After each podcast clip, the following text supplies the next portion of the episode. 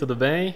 A gente vive falando, né, que podcast narrativo tem essa coisa de intimidade que leva o ouvinte para dentro da cena. Então vem, quero te convidar para essa cena onde eu tô agora.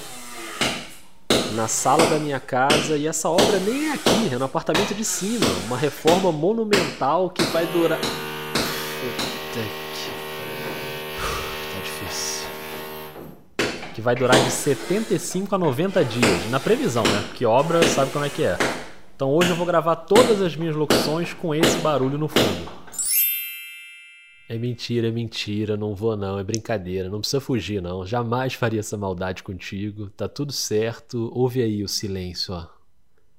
Que beleza, pronto, vamos seguir em paz. E claro que com essa barulheira eu esqueci da vinheta, né? Então, como sempre, você precisa saber que. O Vida de Jornalista tem o selo da Rádio Guarda-Chuva. Jornalismo para quem gosta de ouvir. Muito bem, muito bem. Agora sim, o áudio da obra é real, tá? Não é efeito sonoro, não. Essa tem sido a minha vida todo santo dia, das nove da manhã até as cinco da tarde. Tá uma delícia.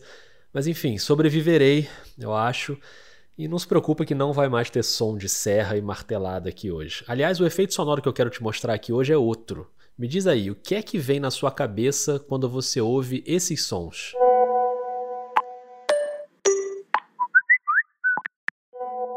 Pois é, o episódio de hoje é sobre o WhatsApp.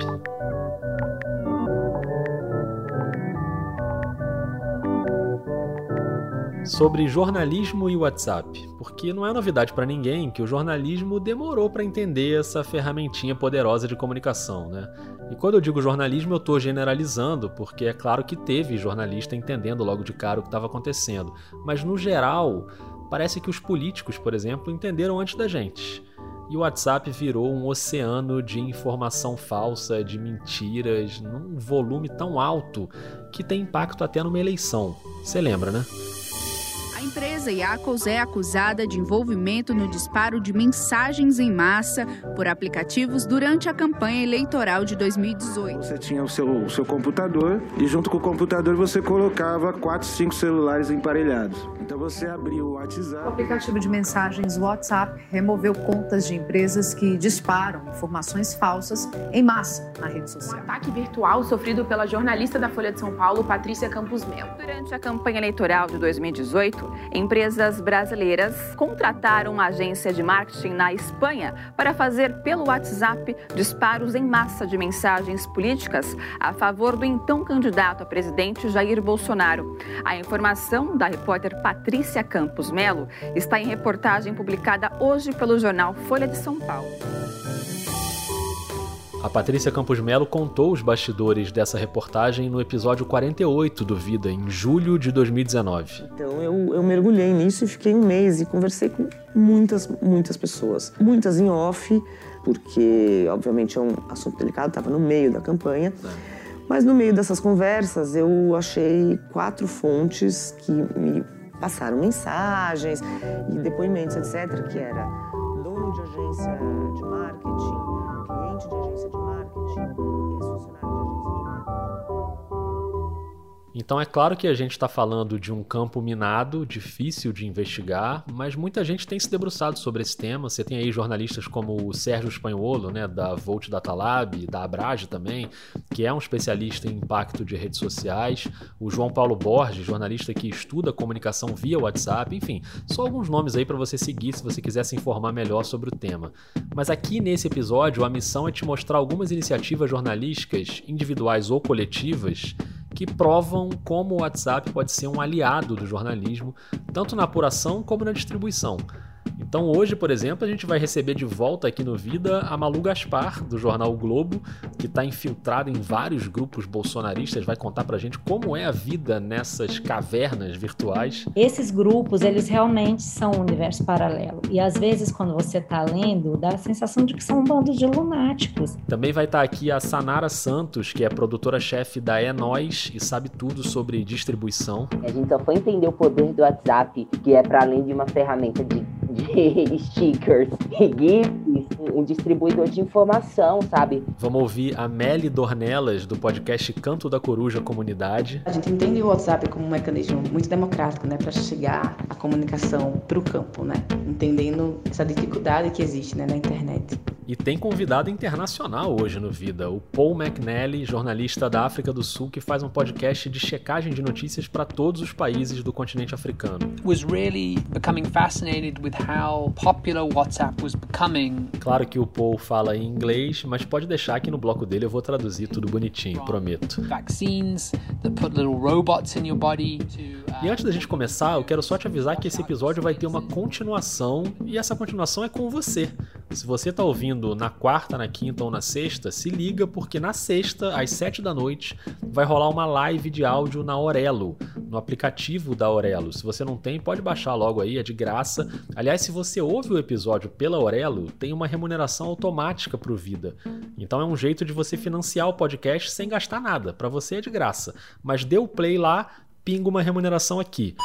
Então, na sexta, às 7 da noite, você entra no aplicativo e logo na tela inicial vai ter lá o Orelo Talks do Vida. Você entra e a gente bate um papo. Você pode ficar só ouvindo se preferir, mas dá para participar falando também. É sempre um papo muito legal. E a outra dica é que esse tema de hoje, WhatsApp, aplicativos, internet, deep web, os mergulhos aí obscuros na tecnologia, tudo isso, você sabe, é a cara da Rádio Escafandro, podcast do Tomás Chiaverini, que é parceiro do Vida na Rádio Guarda-Chuva. Para você ter uma ideia, os dois episódios mais recentes são A Guerra Invisível dos Códigos e a Wikipédia e a Inteligência das Plantas. Se você entrar com a palavra planta na Wikipédia em português, vai ser automaticamente redirecionado para o verbete plantae, o reino da natureza que agrupa as plantas. Esse verbete foi criado em 2003. A partir daí, foi editado 1093 vezes por 491 pessoas. É, não é pouca coisa não. Então já viu, acabando aqui, vai lá no escafandro para ouvir o Tomás. E ó, chegou áudio, hein? Vambora pro episódio, deixa eu ouvir aqui. Por exemplo, atendi uma queimadura. Mal você acaba de atender, aí já sai, quando você vai fechar o sistema, já sai assim: coronavírus, sim ou não, para você apertar no sim ou no não. Aí eu apertei o não, porque era queimadura, deu sim. Então fica antenado aí, porque realmente vai disparar, mas porque colocar esse sistema aí, a gente está sendo obrigado a diagnosticar como coronavírus. Aham, uhum. muito comum esse tipo de áudio, né? Que não tem nenhuma comprovação de que realmente é uma profissional de saúde, de que é uma situação verdadeira, mas isso se espalha que é uma beleza. Já aconteceu contigo de pintar um desses aí no seu grupo da família? Geralmente esses áudios são criados para reforçar uma narrativa que interessa a um determinado grupo. A narrativa do presidente, por exemplo. E o que não falta por aí é grupo bolsonarista. Então eu queria trazer para cá uma espiã que tem se infiltrado nesses grupos desde 2018, mas é uma espiã que não esconde a identidade não. Esse é o retorno triunfal de Malu Gaspar ao Vida de Jornalista, dois anos e meio depois do episódio com ela, que é o episódio 7 do Vida. Esse aqui é o 86, então estava mais do que na hora da Malu voltar. Oi, tudo bom, Oi, querido? Malu. E aí? Tudo bem? Como é que você tá? Tudo bem. Desculpa a enrolação aí, foram Imagina. vários dias tentando, né? Malu tá trabalhando muito, como sempre. Ela saiu da Piauí, né? Foi pro Jornal Globo, agora tem um blog. E para quem tava com saudade dela no Foro de Teresina, ela já tá de volta aos podcasts com a Malu Taon. Já ouviu?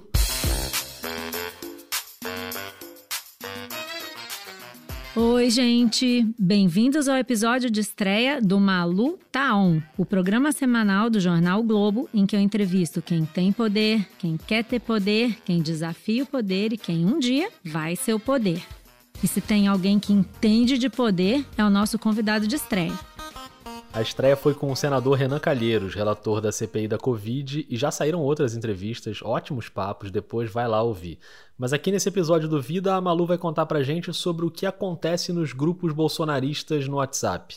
Primeiro eu quis saber em quantos grupos ela tá. Então, vamos contar aqui, só agora na minha tela do meu celular. Um, dois, três, quatro, cinco, seis, sete, tem sete aqui que eu consegui contar que estão postando agora nesse momento. Então, eu acho que eu tenho mais ou menos isso, sete, ou eu tenho, ah, tem um oitavo que está mais lá para baixo, que é pouco ativo.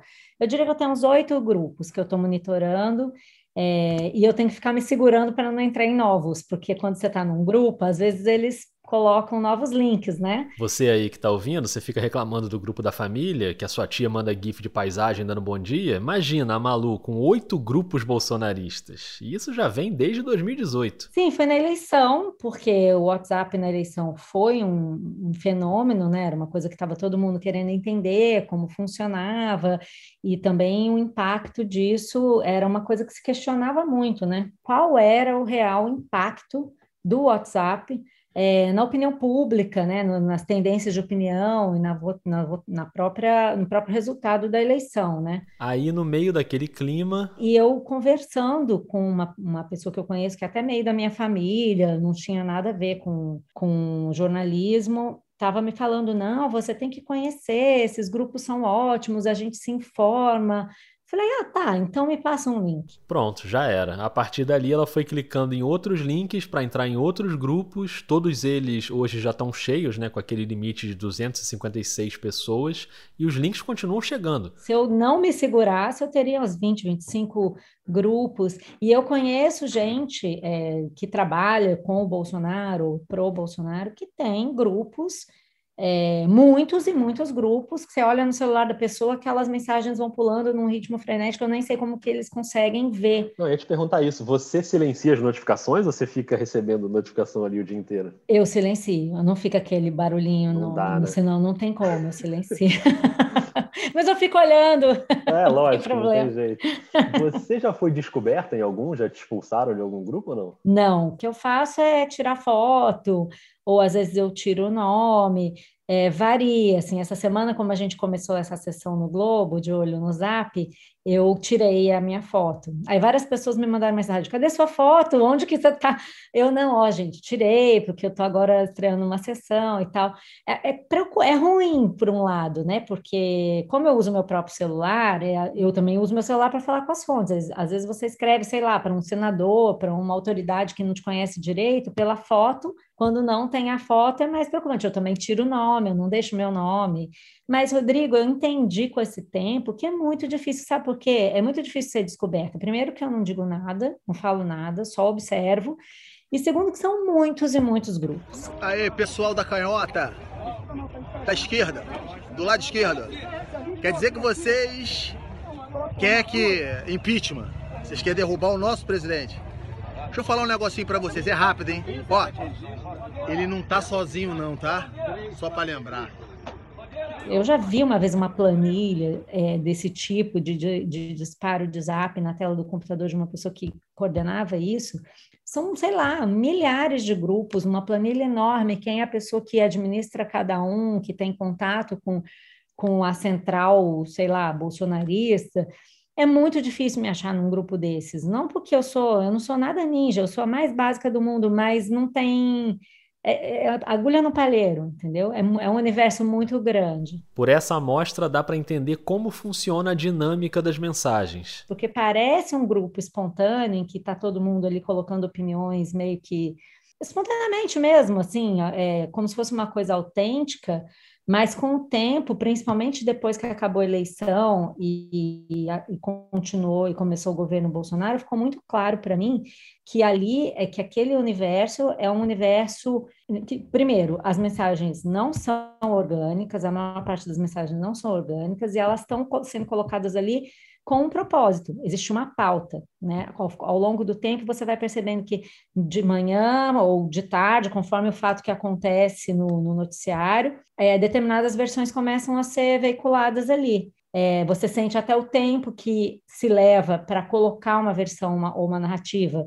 no, no grupo. E tem uma relação direta entre o que rola ali e o comportamento do próprio presidente. Então, o que eu entendo disso, é, desse tempo todo que eu acompanhei, é que esses, esses zap, essa coisa se retroalimenta. O zap reforça determinados comportamentos do presidente e o presidente difunde no Zap coisas que eles querem, que ele quer ver é, expostas nas redes, né? Que o bandido foi posto em liberdade, foi tornado elegível no meu entender, para ser presidente.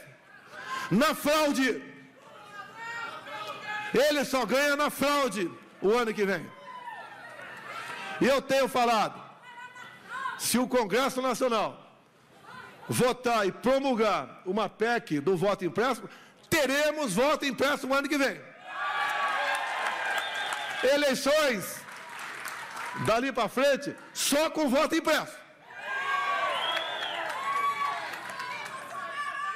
A dinâmica é pensada para começar intencionalmente e em algum momento alcançar o compartilhamento orgânico. Qual é, eu acho, a sacada desses grupos? Primeiro que eles mandam um conteúdo já pronto para o WhatsApp, é só você dar um encaminhar. É muito mais fácil para quem não tem tempo, para quem está na fila do banco, para quem está andando, para quem está fazendo qualquer coisa. É diferente de você ler uma notícia, copiar o link, botar no zap, mandar. Muitas vezes tem o paywall, né? No Zap, as notícias que vêm no Zap, elas não são de paywall. Paywall, se você não sabe, é o conteúdo jornalístico pago, né? Quando você clica no link, mas só consegue ler a notícia se você for assinante. As matérias nos grupos não são assim. Em geral, elas são de sites que, que são de fake news. Eu vejo muito isso, tem algumas horas à noite, especialmente à noite, meia-noite, uma hora da manhã, que vem, assim, pum, pum, começa a pular notificação com, tipo, 50 links do mesmo site. É óbvio que isso não é uma pessoa, né? Ou se for uma pessoa, é uma pessoa que está ali ligando um robô. Então, é, por isso que eu acho que eles são importantes. Eu, não, eu acho que se eles são capazes de virar voto, depende do assunto e depende do momento. Agora, potencial para isso eles têm. Eu tenho grupos assim de colégio, de família, de amigos de outras coisas, em que às vezes eu observo isso. De manhã vem uma fake antivacina, uma uma fake contra a vacina. De noite, no grupo do colégio, aparece a mesma fake, a mesma mensagem. É um esquema complexo e gigantesco. É óbvio que tem fake news em vários partidos, em várias correntes políticas, mas com os bolsonaristas o negócio opera em outro nível. Em 2018, eu também segui grupos é, ligados ao PT e ao Haddad. Entrei em todos os grupos que eu consegui entrar de todos os partidos não havia a mesma movimentação, não era igual. E diante desse fenômeno de informação, mesmo que seja informação mentirosa, né? Eu quis saber da Malu como ela acha que o jornalismo está reagindo a isso. Durante a eleição, as pessoas perceberam, os jornalistas perceberam e foram atrás e cobriram e realmente se empenharam em retratar o que, que aquilo estava, aquele fenômeno estava representando no cenário eleitoral.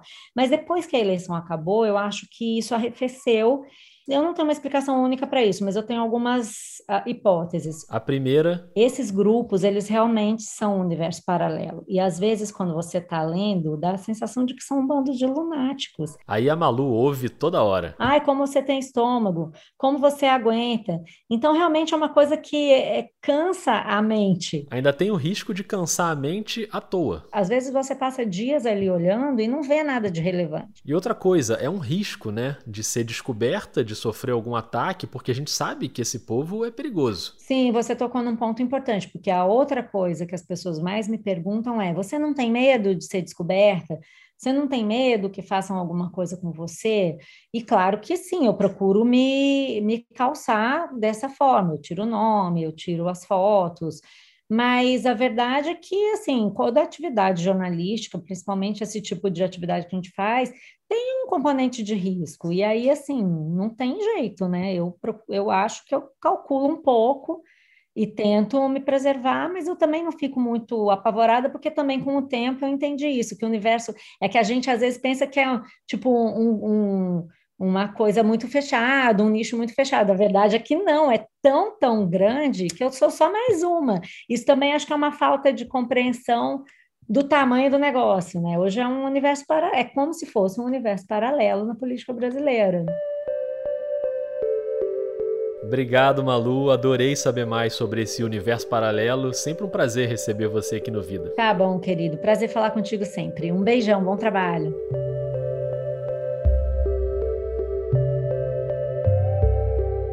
Muito bem, deu para perceber como o WhatsApp pode ser uma ferramenta de apuração, não só para fazer entrevista, né? Porque hoje muita gente faz entrevista pelo WhatsApp, eu inclusive aqui no Vida, mas para apurar mesmo, pesquisar, entender cenários diferentes dos nossos. E agora eu vou trazer mais gente aqui para o episódio para falar sobre distribuição, sobre como o WhatsApp chega até pessoas que os meios tradicionais não alcançam. E não tinha como falar desse assunto sem ouvir a É Nós, que é um laboratório que começou como uma escola de jornalismo nas periferias de São Paulo e se transformou numa coisa muito maior, produzindo conteúdo e criando soluções para as redações, soluções de distribuição, de diversidade. Recomendo que você siga, que você acompanhe, que você apoie a É Nós. E quem vem falar com a gente é a produtora-chefe Sanara Santos. Bem-vinda, Sanara. Tudo bem, Rodrigo? Tudo bem, como é que você tá? Tudo bem, um prazer te conhecer e poder estar tá falando dos trampos da Enóis também. Eu sou assinante da newsletter da Enóis, que é ótima, e quando eu comecei a produzir esse episódio, chegou uma newsletter feita pela Sanara, falando exatamente sobre distribuição. E quando a gente fala de distribuição, a gente também está falando, consequentemente, de território, né? Enquanto jornalista, pensar como eu quero que o conteúdo chegue, é, eu tenho que olhar o território, qual formato é o melhor para o território. E a gente começou a, agora, né, como modo operante, ter a distribuição como parte do início da produção do conteúdo, né? A gente já entende qual é o formato que a gente quer falar, aonde a gente quer distribuir, como a gente vai distribuir, quanto de grana isso vai demandar, quantos parceiros a gente vai ter que acionar para distribuir juntos, assim, é um trampo bem massa. E estudando tanto esse tema, a Sanara também tem a percepção de que o jornalismo demorou para entender o WhatsApp. acho que demorou demais, demorou tempo suficiente para quem produz conteúdo de desinformação conseguir se apropriar e criar os próprios formatos, né? Enquanto jornalista também, a gente só foi entender o poder do WhatsApp, que é para além de uma ferramenta de, de stickers e GIFs, um, um, um distribuidor de, de, informação, sabe? Um bom exemplo de reação foi quando a Enós lançou o ChecaZap em 2018 para checar informação falsa no período da campanha eleitoral via WhatsApp. A Sanara ainda fazia parte da escola de jornalismo naquela época e se envolveu bastante. O ChecaZap foi um super trampo, então participei bastante, assim, produzindo os conteúdos mesmo, estava bem no meio.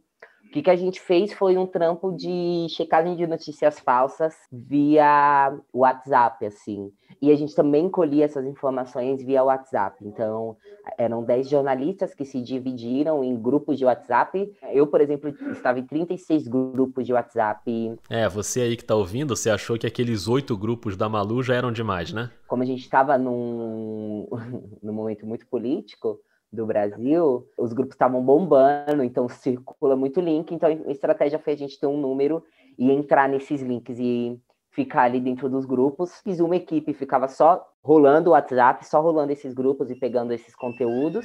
Ó, aqui eu entrei no ChecaZap, como se fosse um arquivo, que a gente, o nosso calabouço, que a gente coloca todas as informações que a gente recebeu dos grupos. Essa é a Camila da Silva participando de um Profissão Repórter sobre fake news em 2019. Três meses antes, aliás, eu tinha conversado com a Camila aqui no Vida, num episódio com os estudantes. Ela estava explicando ali no Profissão Repórter o que era o ChecaZap. O fato de o Bolsa Família, onde ninguém trabalha, ter o dobro do aumento dos aposentados que trabalharam a vida toda, afirma Miriam Leitão. Leia na íntegra. Ela fez um texto falando que não foi ela. Olha só. Olha, perfeito. Então a gente selecionou só conteúdos políticos partidários, porque a gente entendeu que, para o momento, né, eleição, checar notícias políticas partidárias era, era missão ali no momento, naqueles três meses de trabalho. E ao contrário da Malu, a Sanara chegou a ser descoberta nos grupos. Caí de três grupos, assim, me tiraram, me descobriram, porque a gente começou a ganhar um, o nível de alcance, né? Porque além de tudo, a gente também mandava checagem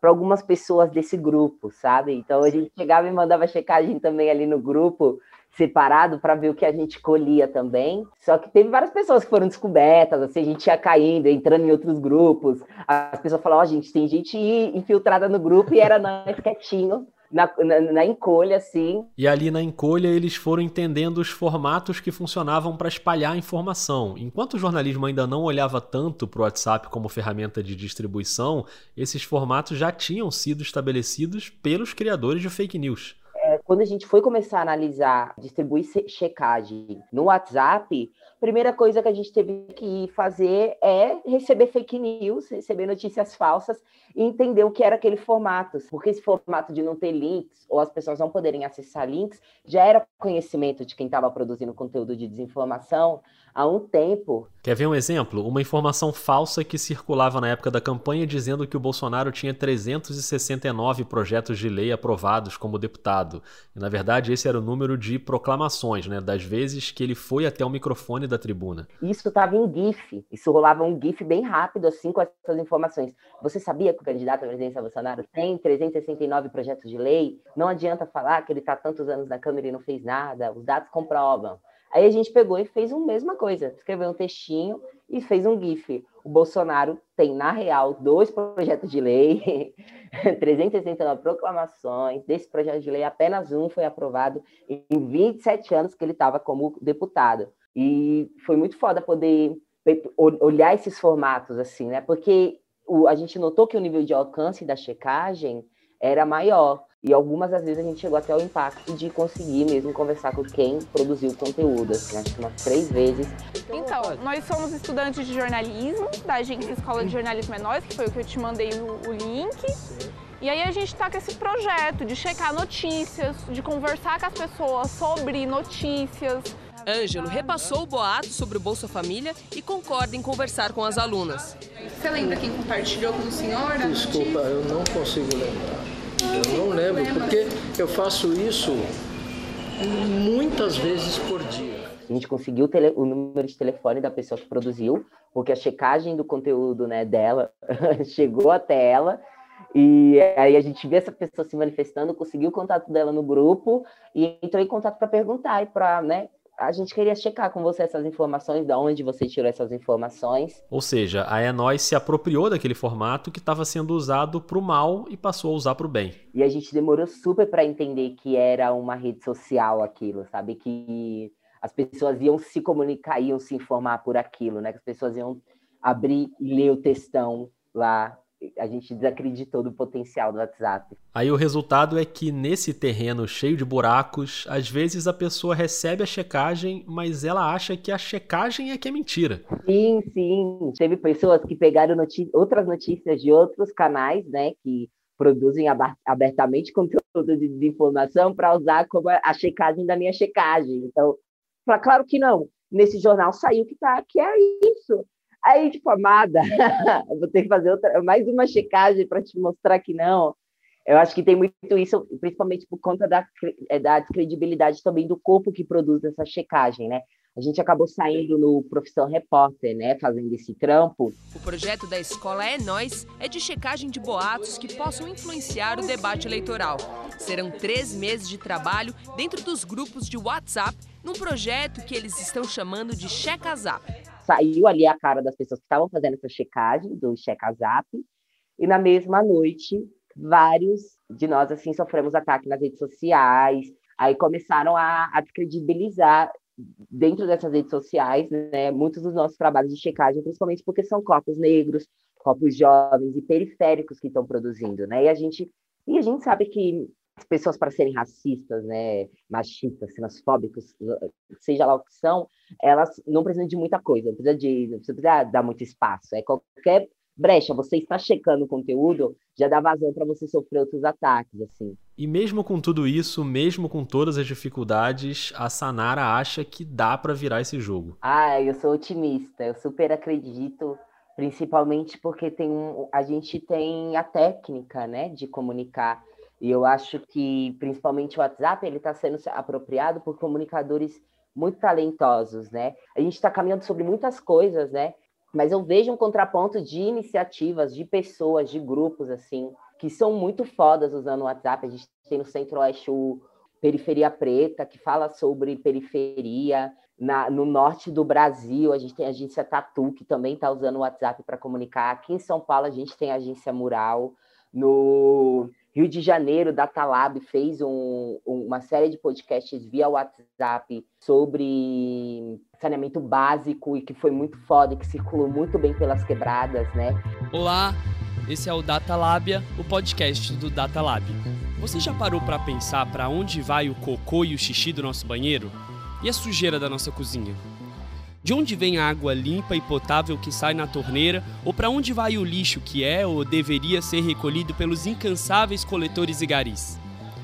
Por que, que com a mesma chuva há lugares que sofrem inundações enquanto outros não? A resposta para muitas dessas perguntas passa por entender o que, que é e como que funciona o saneamento básico. Então, É, eu, eu sou muito otimista, acredito que a gente está virando o jogo. Muito bom, gostei desse otimismo e muito obrigado pelo papo, Sanara. Eu que agradeço, agradeço muito o convite. Valeu demais. Tchau, tchau.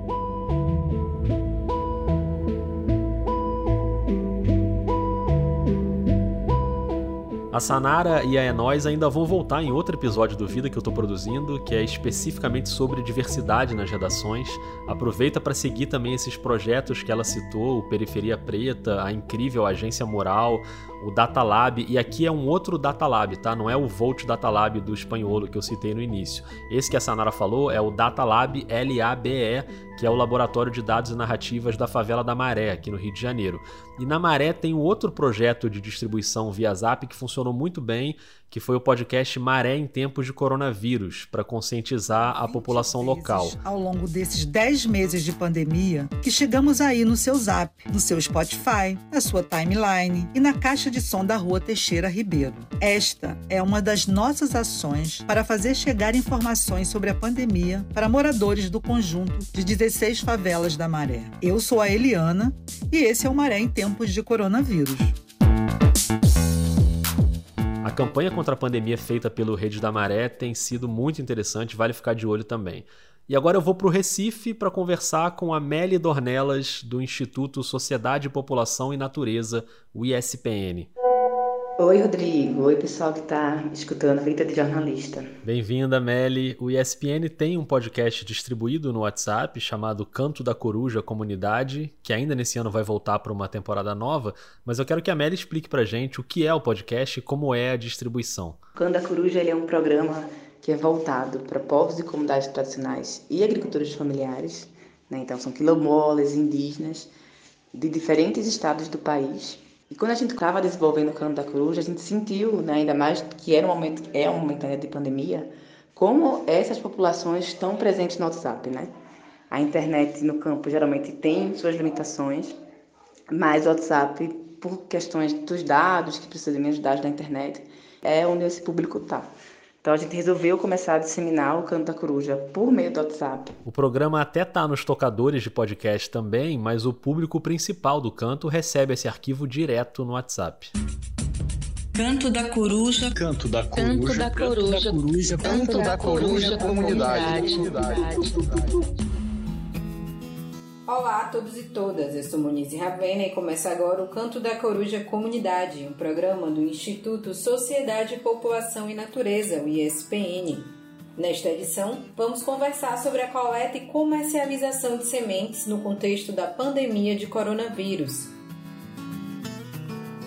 As redes de sementes. O programa era semanal, a gente vai retomar com canto agora esse ano ainda, mas ano passado quando começamos, né, era um programa semanal, então toda sexta-feira a gente distribuía o, o canto, saía por mim, Meli, enquanto comunicadora, e a gente mobilizava nossos assessores técnicos, nossos parceiros, né? a gente tem uma rede de parcerias que também encaminhavam para esse perfil de público por meio do WhatsApp também. E aí a importância de criar essa rede de contatos e alimentar essa rede o tempo inteiro. É, com o tempo a gente criou uma lista de transmissão no WhatsApp, vendo que estava funcionando esse processo.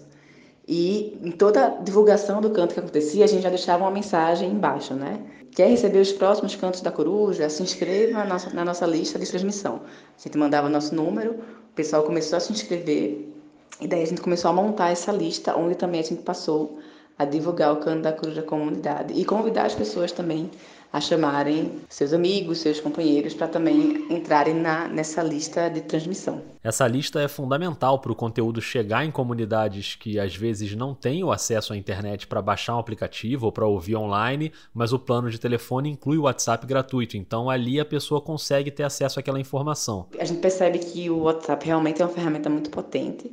Agora com a retomada do canto, a gente quer aprimorar ainda a comunicação que a gente faz nele, então é, pedir a opinião das pessoas, estimular a interação do pessoal por meio do WhatsApp, né? A gente tem um número específico para isso, né? Que é onde a gente criou essa lista.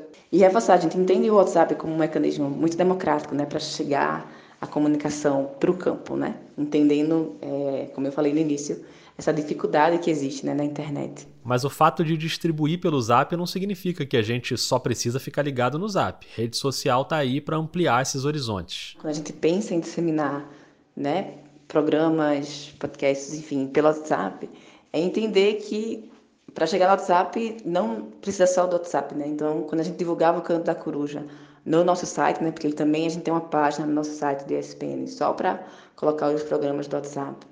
A gente também divulgava em algumas de nossas mídias sociais.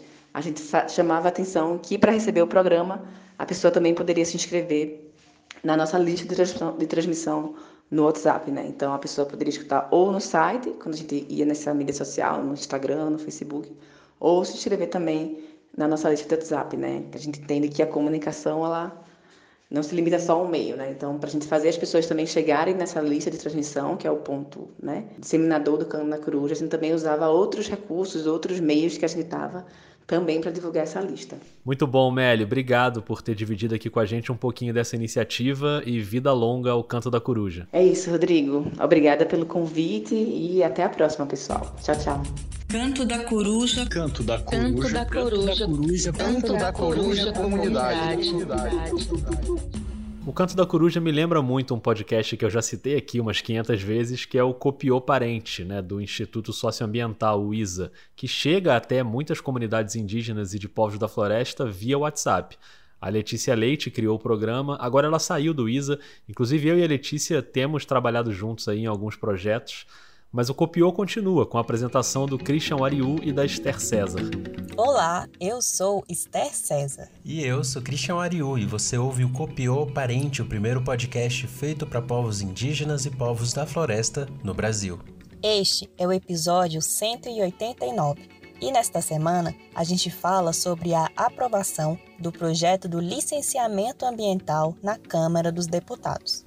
Então dá para ver que o Brasil tem muita iniciativa jornalística interessante com distribuição por WhatsApp. Acho que isso ajuda a gente a ficar mais otimista, como disse a Sanara. E é claro que isso não acontece só no Brasil. Então agora eu queria te convidar para a gente cruzar o Oceano Atlântico rumo à África do Sul. Welcome to What's Crap on WhatsApp. We're the voice note show that investigates the crap in your WhatsApp groups. I'm Paul McNally from Esse é o podcast What's Crap on WhatsApp, que traduzindo é O que é porcaria no WhatsApp. É um programa de checagem de informações falsas para todo o continente e um dos criadores e apresentadores é o jornalista sul-africano Paul McNally. Bem-vindo ao Vida, Paul. My name is Paul McNally.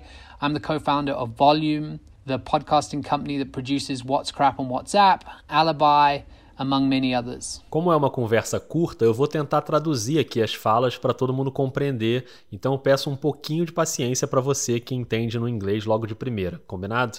O Paul é cofundador da Volume, que se escreve volume mesmo, é uma produtora de podcasts na África do Sul, que tem o What's Crap, o Alibi, Alibi, né, que é um narrativo muito interessante de investigação criminal.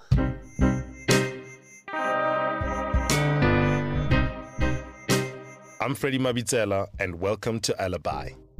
This is a show that's going to investigate the case of a single man over eight episodes. A man who has been convicted to life in prison and claims to be innocent after all these years. I'm standing in my cupboard E o Paul gravou esse áudio pro Vida dentro do armário, que é exatamente onde ele grava o podcast. A outra apresentadora, Kate Wilkinson, grava na casa dela.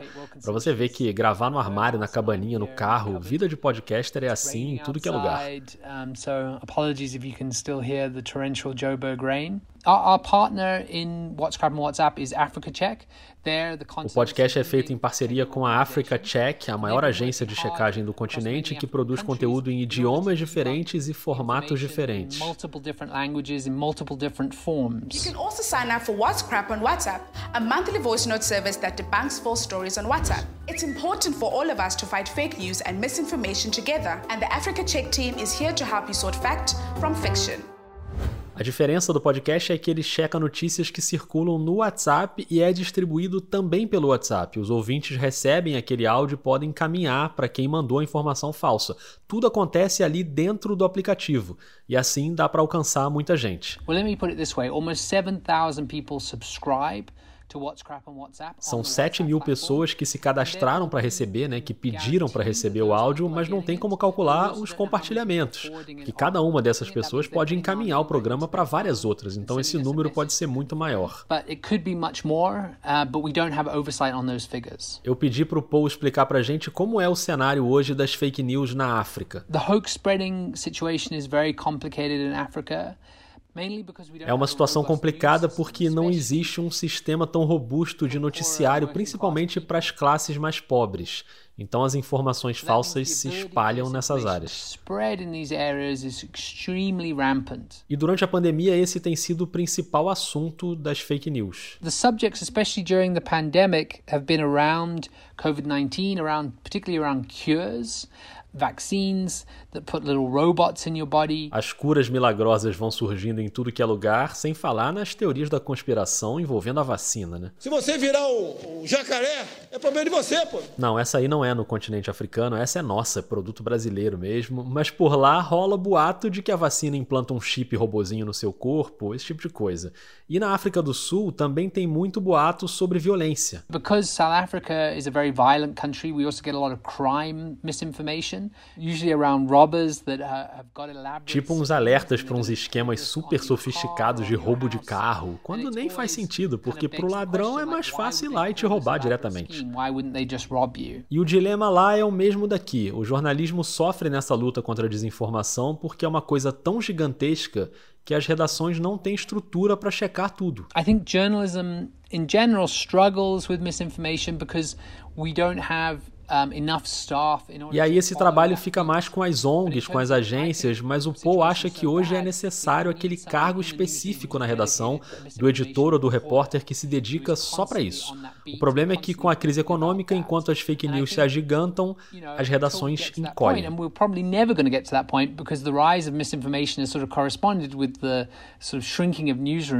Resumindo, é uma luta em glória, mas ainda bem que a gente tem iniciativas jornalísticas como o What's Crap on WhatsApp na África do Sul, assim como várias outras no mundo inteiro.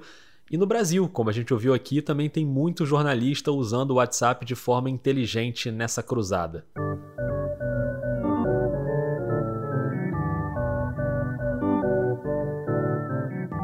Eu agradeço demais ao Paul McNally por ter topado dividir com a gente um pouco desses bastidores. Agradeço também a Meli Dornelas, a Sanara Santos, a Malu Gaspar e a você que ouviu até aqui.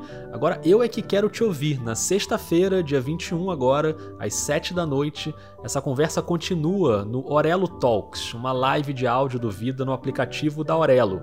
Já baixou o aplicativo? Baixa aí agora, vai, de graça, e aí na sexta você entra lá pra gente bater um papo. Ah, e outra maneira da gente trocar uma ideia é na oficina de narrativa em áudio do Vida. Poucas vagas ainda disponíveis para as turmas de junho, então manda logo um e-mail para podcastvidadejornalista@gmail.com que eu te passo as informações direitinho, beleza? E se você puder apoiar o Vida mensalmente, essa ajuda é muito importante. Busca lá os planos de apoio no Catarse ou no PicPay. Eu sou o Rodrigo Alves, sou responsável por todas as etapas de produção do Vida, a apresentação, a pauta, as entrevistas, o roteiro, a edição, as artes do episódio.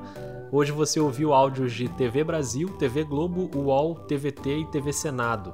Diz para mim o que você achou no Twitter e no Instagram, arroba é a mesma, vida underline jornalista. Daqui a 15 dias eu volto com um episódio novo, mas a gente se encontra sexta-feira, às 7 da noite, no aplicativo da Aurelo. Já baixou? Vai logo baixar, senão eu vou botar aquele barulho de obra aqui de novo. Mentira, mentira. Não vou não, não vou não. Se cuida, viu? Um beijo, um abraço e até mais.